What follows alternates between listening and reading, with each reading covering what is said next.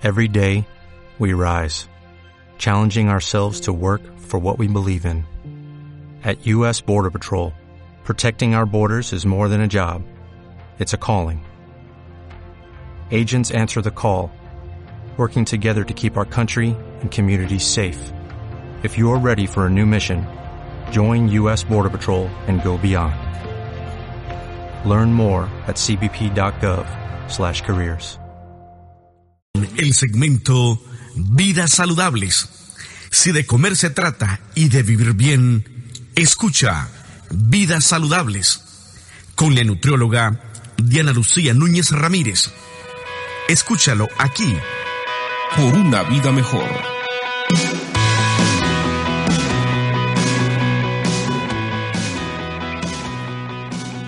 ¿Qué tal amigos? Les saluda Lucy Núñez y el día de hoy quiero hablarles acerca de si afecta el, el, azúcar de la fruta en nuestra alimentación, en nuestro metabolismo, en nuestro peso. Bueno, primeramente las frutas contienen fructosa, contienen glucosa y también sacarosa. Son tres tipos de, de azúcares. Obviamente que las frutas pues son un alimento natural, no son alimentos procesados, pero sí hay algunas que pueden contener un índice glucémico más elevado. ¿A qué se refiere el índice glucémico? Bueno, a la velocidad con la que aumenta la glucosa en sangre. Una vez habiendo ingerido, por ejemplo, un mango, un mango que ya esté muy maduro, puedes aumentarnos más rápido la glucosa en sangre que si nos comemos a lo mejor unas guayabas verdes. ¿Ok? No significa que sea malo el mango, simplemente que la recomendación es que una fruta nunca esté muy madura, sino que esté en su punto, tal vez no verde, pero que esté en su punto, que no alcance a estar madura. Y con esto quiero decirte que no hay frutas prohibidas. En realidad, aun cuando hablamos de pacientes que viven con diabetes, no podemos prohibir ninguna fruta. Simplemente es qué tan frecuente la persona podrá comer alimentos o frutas en este caso con un alto índice glucémico. Es decir, que ayuden a subir más rápido la glucosa. Podrá ser entonces que las personas que viven con diabetes consuman plátano a lo mejor una o dos veces por semana. Podrá ser que el mango también lo consuman una o dos veces por semana. Algunos alimentos que bueno, ya hablando más específicamente, si quisieran conocer más, pues al ratito les paso mi contacto. También en los pacientes que viven con diabetes se debe contabilizar cuál es la cantidad de frutas que deben consumir. Por más que sea un alimento natural, no debe de consumirse a libre demanda. Incluso si es una persona sana, bueno, también no, no se recomienda que una persona se coma 2 kilos de fruta al día. Lo ideal será que se consuman de 3 a 4 porciones al día. Es decir, 3 o 4 piezas o si, por ejemplo, si se trata de una sandía, pues no nos vamos a comer la sandía completa, pero ahí se mide en tazas. Frutas que son muy grandes pueden medirse en tazas. Y bueno, cuando nosotros estamos cuidando nuestro peso, vamos a, evitar también justamente este exceso de frutas y se va a recomendar aquellas frutas que sean un poquito más verdes, por lo mismo que les comento de eh, la glucosa. Si nosotros consumimos alimentos ricos en, glucosa, ricos en azúcares, nosotros estimulamos la producción de insulina. La producción de insulina nos va a ayudar a las reservas de grasa, es decir, la persona va a acumular más grasa si se está produciendo constantemente insulina. Entonces, por más que una persona a lo mejor coma un poquito de azúcar, pero ese azúcar es durante todos los días o es varias veces al día, entonces esa producción de insulina se está generando, lo que va a llevar a un aumento en el porcentaje de grasa. Y bueno, pues ahora sí que recomendarles que la fruta sea de temporada, que sea una gran variedad de frutas, no simplemente escoger dos frutas, porque lo importante es tener una gran variedad en los colores. Cada color de las frutas nos va a aportar diferentes vitaminas y minerales. Por lo tanto, se recomienda que haya muchos colores, verde, amarillo, rojo, naranja, morado. Realmente una alimentación completa es una alimentación variada. Así que si tú quieres eh, conocer más acerca del azúcar, acerca de las frutas, cuál es la cantidad que se recomienda para ti, para tu edad, para simplemente las actividades que tú realizas, bueno, pues te invito a que te contactes conmigo al 3312 06 98 10. Y si también quieres seguirme en mi página, me encuentras como Nutrición DL.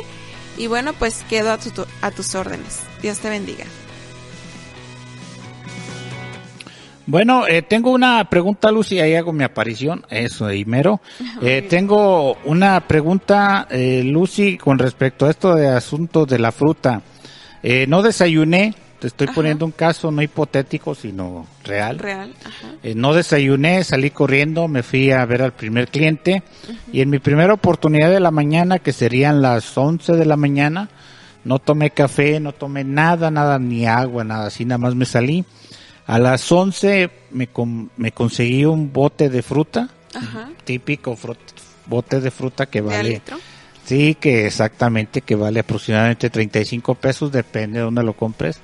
Entonces, la pregunta tiene que ver con qué, qué tan dañina es ese desayuno o esa comida, tratándose de un cóctel de mango, por ejemplo, sandía y eh, era, ay, el otro, este, bueno, algo que, ah, piña.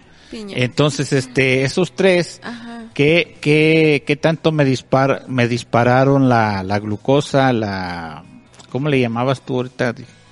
Sí, el índice glucémico, este, el índice glucémico de los alimentos. ¿Qué tan contraproducente es hacer ese, esa dinámica que no, obviamente no es diario, pero? Sí.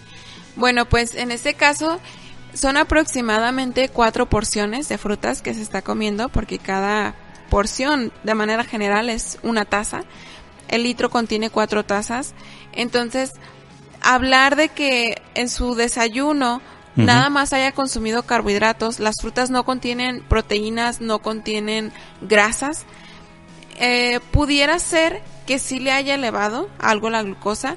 Si usted no vive con diabetes, pues no es como que se le haya disparado mucho. Su cuerpo eh, tiene la capacidad para este tipo de, casos, solamente pues que no sean muy repetitivos, pero sí, sí pudo habérsele subido algo la glucosa. Eh, yo le hubiera recomendado, bueno, la recomendación sería que la mitad del bote fuera de jícama o pepino, ya que estas son verduras pero yo sé que pues no siempre son las más apetecibles. No. Eh, el pepino está muy desabrido. Ajá. La jícama a veces no sale tan jugosa, por eso. Sí, sí, yo sé que. Entonces, cuando menos comerse solo la mitad, o sea, no comer, pedir un bote a la mitad de fruta y buscar alguna otra cosa que contenga proteínas. Vamos, sea algún yogur, algún yogur griego, mis eh, almendras, nueces, cacahuates que siempre oleaginosas. mis oleaginosas. Entonces, porque son lo más práctico. Y justamente contienen esas proteínas y contienen esas grasas que no permiten que la glucosa se eleve tanto. Esos hacen como eh, estabilizar pues la glucosa, es a lo que ayudan. Ok, entonces tiene, tiene que ver que eh, pude haberle puesto pepino, jícama, en vez de piña o eh, Es que las tres frutas que me menciona se consideran con alto índice glucémico. O sea, las tres suben la, la, glucosa muy rápidamente. Entonces, bueno, de hecho, mi preocupación no es el, el, hecho de la glucosa porque no, no, no padezco. Entonces, lo que me haya sucedido esa mañana, pues fue como raro, raro en el sentido de que no seguido lo hago. Entonces, nada más la recomendación, así lo entiendo, Lucy, es eh, quitar una de las dos, una de las tres, una, y agregarle jícama o, pepino, o las dos. Ajá.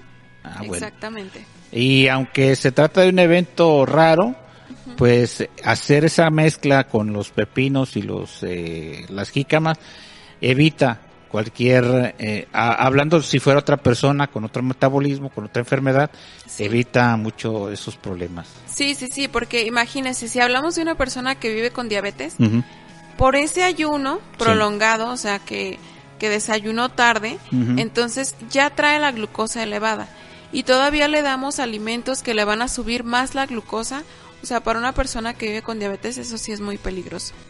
Bueno, eh, tengo una, una, una nota que agregar a tu segmento que no tiene que ver con frutas ni verduras ni con glucosa, tiene que ver con los impuestos.